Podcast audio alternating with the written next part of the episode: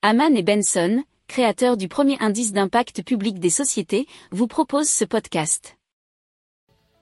Haman and Benson, a vision for your future.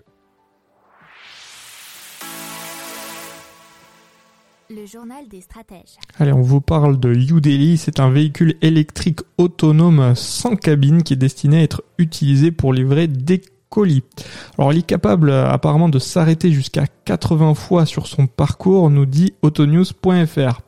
Alors le transport est doté euh, d'un espace de chargement modulaire sécurisé appelé UPod. Il peut euh, aller jusqu'à une vitesse de pointe de 113 km par heure et euh, transporter 907 kg de marchandises. Alors, euh, ils peuvent livrer des biens de consommation, des provisions, des pièces automobiles, des composants électroniques ou encore des fournitures médicales. Euh, la conduite autonome est assurée par un système qui est appelé Mobile Eye et le système fonctionne avec une flopette de caméra, capteur lidar, des radars ainsi que l'IQ. C'est un système sur puce pour application automobile. Alors en cas de besoin, le transporteur peut être manœuvré à distance par un opérateur. Alors le véhicule, selon les dires de la firme, serait capable de parcourir entre 257 et 482 km sans être rechargé, pardon, selon la batterie qui l'équipe.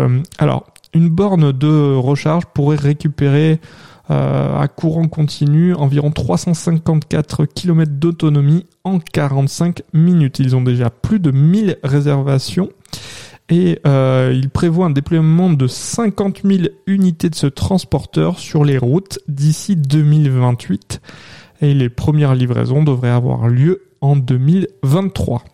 Si vous aimez cette revue de presse, vous pouvez euh, vous abonner gratuitement à notre newsletter qui s'appelle La lettre des stratèges, LLDS, qui relate, et cela gratuitement, hein, du lundi au vendredi, l'actualité économique, technologique, énergétique, mais aussi de l'hydrogène, et puis de tout ce qu'on trouvera super intéressant pour votre vie. Pour approfondir ces sujets, abonnez-vous à la newsletter de Haman et Benson et écoutez nos autres podcasts que vous retrouverez dans les notes de l'émission ou sur notre site internet.